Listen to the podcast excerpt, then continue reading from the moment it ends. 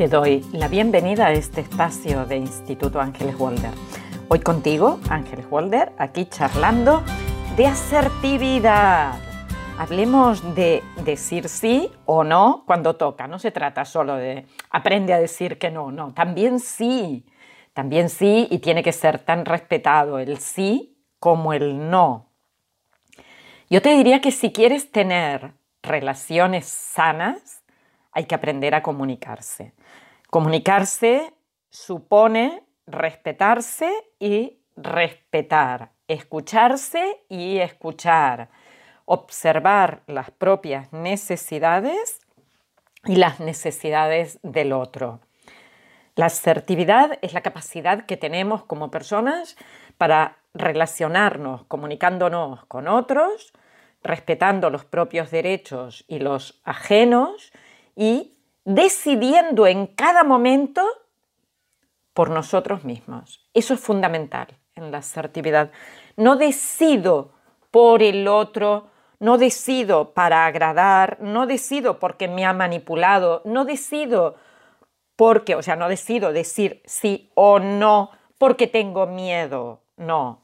Se trata de encontrar un equilibrio entre dos extremos. A veces nos vamos a la pasividad, a la sumisión y a veces nos vamos al otro lado, que es la imposición, la agresividad. Te lo digo y lo haces porque yo lo digo. No, eso no es comunicación, en todo caso es una imposición. En todo caso es un extremo. Y yo lo que quiero hablar es de cómo utilizar la comunicación para mantener, nutrir, establecer relaciones que sean ricas, que sean de crecimiento. Estamos tú y yo en este universo para trascender, mira, te lo digo hablando claro, como digamos en Argentina, hablando en plata, para trascender chuminadas. Basta ya de seguir con, con tonterías y seguir dando vuelta alrededor de lo mismo. Estamos en esta vida para no tirar bombas hacia el otro lado y que sean gratuitas y se lo dije y me da igual, porque eso es tener un trastorno y no mirarlo. O sea, comunicarnos mal, agredir al otro a través de la comunicación es hacer daño gratuito. Y esto habla de nuestros conflictos, no de los otros, de nuestros problemas. La asertividad eh, lo que mm, exige es que revisemos, lo he dicho antes, nuestras necesidades. ¿Cómo hemos sido educados? Nos han educado para complacer, para hacer lo que mamá o papá quería, para mm, eh, hacer de manera que el otro no tenga ningún problema, por ejemplo, si yo no hacía lo que mamá quería, sabía que le iba a preocupar, entonces me inhibo. O sea, lograr ser asertivo significa aprender de cuál fue mi historia para poder ayudarme a mí misma, a mí mismo, a darme cuenta de que lo que ocurrió cuando yo era chiquitina o chiquitín, eso ya no está, que ya no es que a mamá le haga daño, que le ofenda, que perjudique a alguien. No, hoy no.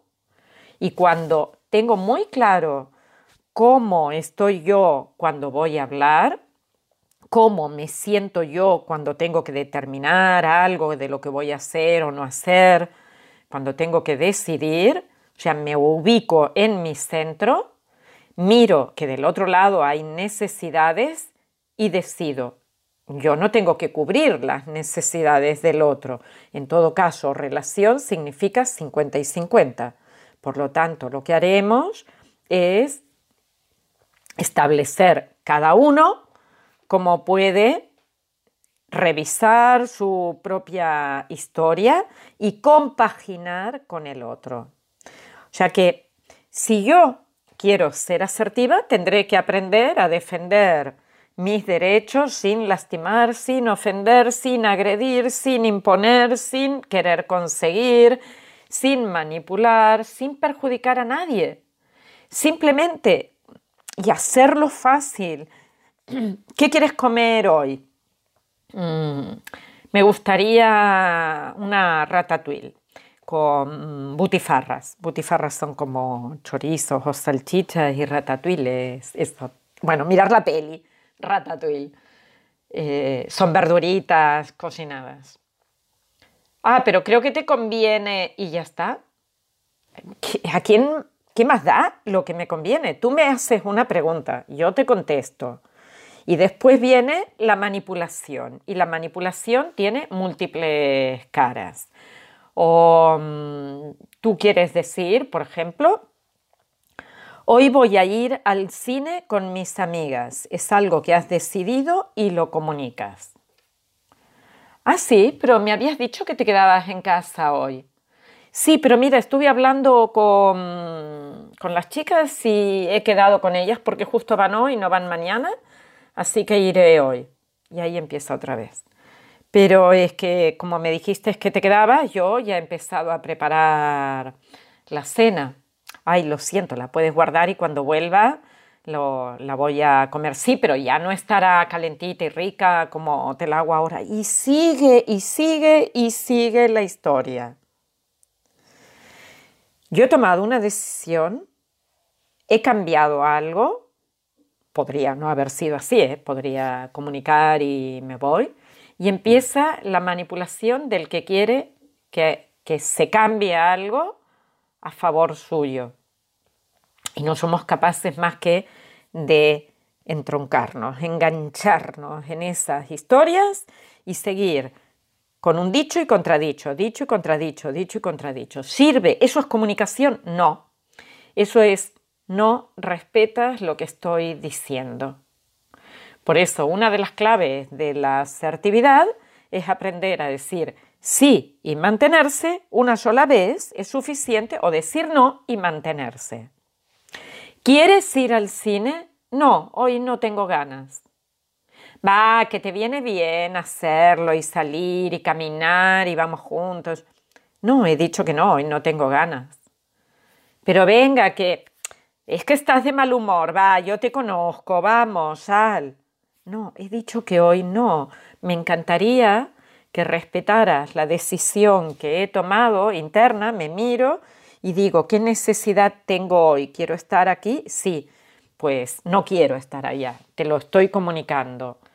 Te pido por favor que, que respetes la decisión que he tomado. No es que me respetes a mí, no, ojo. Si le digo, que me respetes a mí, estoy diciéndole eres un irrespetuoso con mi persona. Y en realidad lo está haciendo con una circunstancia. Esto al principio, hablar pensando en todo lo que necesitamos puede resultar un poquito complicado, incluso nos puede hacer sentir culpa porque me estoy negando a algo o siento que estoy negándole al otro la posibilidad de estar bien pero para que el otro esté bien yo tengo que estar mal y entonces, ¿dónde estoy? O incluso me da miedo porque he sido complacido para agradar a todos y pienso, uy, ¿qué van a hacer? ¿Me va a dejar o me van a dejar las amigas? ¿O me va a querer menos, me van a querer menos las amigas? O sea que estoy en un, en un desequilibrio absoluto porque no he podido decir, para decirme sí a mí no he podido decir no al otro. Súper importante conocernos, tener claros qué escala de valores tenemos, cuáles son los fundamentos en los que yo me quiero basar. Ya lo dijo alguien, es un gran mal no saber decir sí o no con resolución, porque entramos en esa negociación en donde o el otro me convence o yo voy a convencer al otro. Y convencer, te aseguro que es manipular. No es, o sea, yo me puedo ir al cine aunque el otro no esté convencido o yo me puedo quedar en casa cuando el otro me invita aunque el otro no esté convencido. ¿Cómo crees que son las personas que son poco asertivas? ¿Qué rasgos en común puedes encontrar en las personas que, mm, que son eh, manipulables o que manipulan. Seguramente uno es ese, que son muy fáciles, muy fáciles de caer en manipulaciones. Eh, segundo, que no quieren entrar en la más mínima discusión. Y yo no te voy a decir, la discusión es súper sana, no. Lo que pasa que a veces tenemos que posicionarnos, lo cual no significa discutir. Si en la cabeza tuya, porque has visto de pequeño, de pequeña, discutir a tus padres, no quieres eso, no te gusta, entonces te alejas de cualquier problema, no lo quieres asumir, te vas de ahí.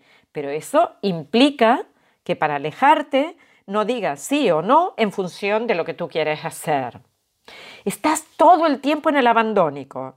Si yo les digo que sí o que no, me van a abandonar. Estás seguramente, no es que estés, quiero decir, es el, el funcionamiento. Quieres complacer a los demás y para agradar, te pierdes, te has alejado, realizas un sacrificio te olvidas de tus anhelos, de tus deseos, de tus ganas inmediatas. O sea, ¿qué es lo que yo quiero ahora? No, lo, lo dejo, me transformo en otro para que la persona me quiera, para que no me deje. Pero tú crees que si no eres tú, te van a querer y te van a querer estar así, ¿no? Porque eso se nota, se siente, se percibe. Llegará un momento en que el otro no estará viendo tu persona, se largará, se largará igual. Es que además es destino, el que, el que quiere se queda y el que no se va y son circunstancias de la vida. Y las personas con poca asertividad viven, viven alrededor del miedo, enganchadas al miedo, el miedo al rechazo, el miedo al abandono, el miedo a la soledad, el miedo a la desvalorización, el miedo a compartir una idea. No digo nada, no me no, no te digo sí o no por miedo, porque no sé cómo vas a reaccionar. Y cuando el otro ya está en una patología mental, manipula porque sabe que se ha encontrado un corderito que va a querer agradarle en todo y sabe cómo hacer, pero eso no es una relación sana. Para eso, mira, más vale solo que mal acompañado y hay que aprender a estar solo, hay que aprender a, vivir dentro de un espacio en el que el que me quiere bien eh, comparto vida y el que me quiere para, para cubrir sus propias necesidades que haga su camino. Tenemos derecho a ser asertivos. Tenemos que que poder decir en cada momento cuáles son nuestras necesidades y no poner ninguna excusa. Quiero que observes si en algún momento dices que sí y que no y seguido al sí o no viene una excusa, no ha sido suficiente. Decir sí, ¿te acuerdas que dije? Es suficiente una única vez. Si dices, voy a ir al cine, pero sabes qué es que Amalia estaba muy preocupada y tenía ganas de... Eh, ella me ayudó tanto que yo tengo ganas de devolverle los favores que me ha hecho. Eso es una justificación. No. Ahí, o sea, cuando pones, si pones excusas y te justificas, ahí sal, suelta el rollo, haz un pasito a un lado, olvídate, porque no es sano. O sea, hay personas que son asertivas y dicen, mira, voy a ir al cine eh, con fulanita o con menganito, pero ¿por qué me habías dicho que te, quedabas conmigo o que ibas a hacer X cosa? Sí, pero mira, lo siento, no puedo y esto es suficiente. Ya está. Lo siento, no puedo, me da mucha pena, pero mira, y acabas haciendo una voltereta y te quedas, ya está, te has justificado, has puesto excusas y al final no has sido asertivo asertiva. O sea, justificaciones cero.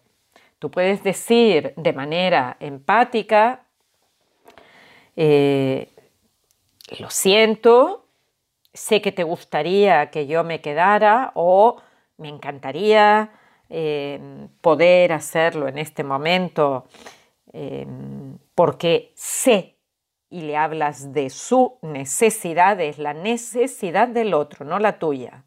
Pero en este momento tengo que atenderme a mí y miro mis necesidades. Y punto, ya está. Alguien te pide un favor. Eh, ¿Me puedes prestar mil euros? Y tú puedes decir sí o no. Acuérdate de esto. Si estás dispuesto, dispuesta a perder el dinero, presta. Si no, no lo prestes.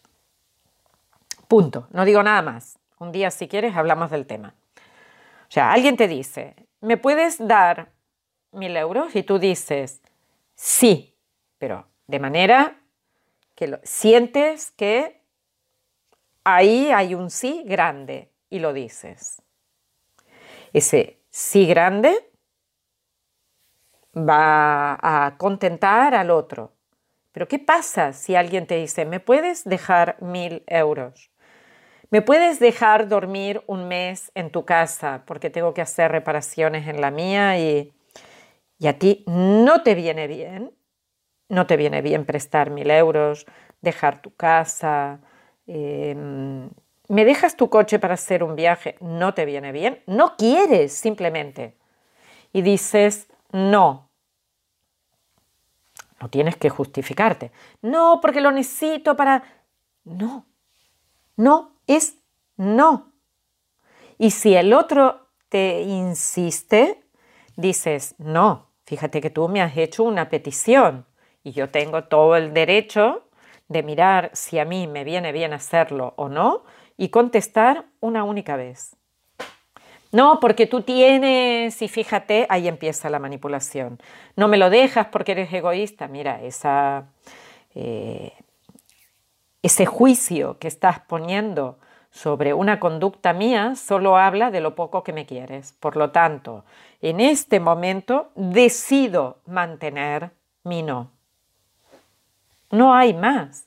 No tenemos por qué sentirnos en manipulación o sentir que el otro que está hablando mal de algo que a mí me parece que tiene que ser como es, encima tenga un juicio o una acusación. Por lo tanto, es que no te quieren, hay un límite. Y los límites se ponen con mucho amor. Entiendo lo que tú necesitas, pero no soy yo la persona que puede complacerlo. En este momento no me puedo responsabilizar de los demás y eso, ahora te lo digo a ti, no se lo tienes que decir al otro.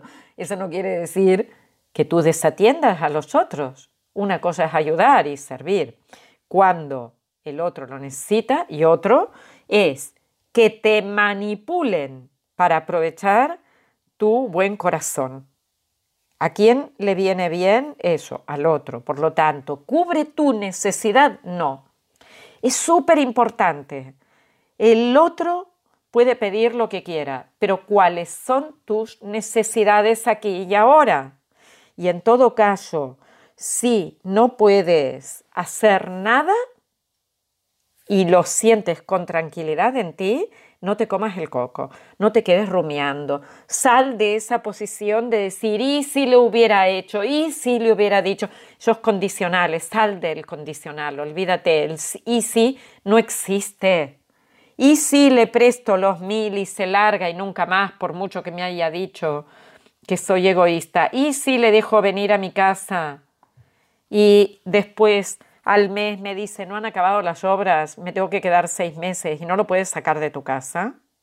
Y sí, y sí, y sí. No, cuando tú tomas la decisión, observa lo que te pide el, el alma, ¿qué te pide tu espíritu de hacer? Sincronízate con tus necesidades, no con las del otro.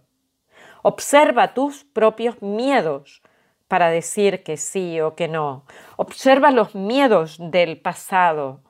Cuando tuviste que decir sí a mamá, sí a papá y decir no a tus propias necesidades porque eras chiquitín, chiquitina y tenías un miedo espantoso a que te dejaran, a, no poder continuar con tu propia existencia. Pero eso pasó, mi amor, eso pasó, eso ya fue, eso hoy no está, eso no, no, no, no, no. Dile al universo que te ayude para decir, me encuentro aquí en el centro, aquí estoy. ¿Qué quiero? ¿Qué es lo mejor para mí en este instante? Y a partir de aquí, hazlo. Toma tus propias decisiones con todo el derecho a encontrarte con, contigo primero para poder defender, y más que defender sí que es defender tu propio derecho, pero respetarte. Creo que es fundamental el respeto hacia la propia persona y poder hablarle al otro también desde el respeto. Cuando mm, aprendemos a hablar así y ponemos un cierre en las situaciones, no las dejamos sangrando. Imagínate que mm, sientes que no has hecho lo que tú querías, vas a empezar a rumiar en la cabeza, eh, a darle vueltas a eso y eso es un sangramiento mental de energía horroroso. Si te posicionas desde la tensión, eso va a generar un mal rollo en la relación. O sea, di las cosas como son para poder permitir que el estrés vaya disminuyendo. El estrés propio y seguramente el relacional. Y no dejes nunca que abusen de tu posición, simplemente porque en algún momento fuiste una niña o un niño que, que no lo pasó bien cuando tuvo que decirle sí al otro porque se tuvo que negar a sí mismo. Y así podemos entre todos empezar a vivir de una manera mucho más sana, sin arrastrar las consecuencias de un chantaje emocional, que seguramente lo aprendiste cuando te gritaron, cuando veías a mamá o a papá en una posición de debilidad. Céntrate ¿Cómo puedes estar centrado en este momento haciendo silencio, conectando con tu propio interior, conectando con el ¿qué necesito yo en este instante? Esto te lo puedes preguntar muchas veces en la vida. ¿Dónde estoy en este momento de mi vida? Y no te dejes llevar por la corriente, sino por el timón de tu alma. Un abrazo muy grande, muy grande. Y desde tu sí, desde tu no, que siempre seas la esencia que hay en ti. Con todo mi cariño y el cariño de todo el equipo de Instituto Ángel Holder.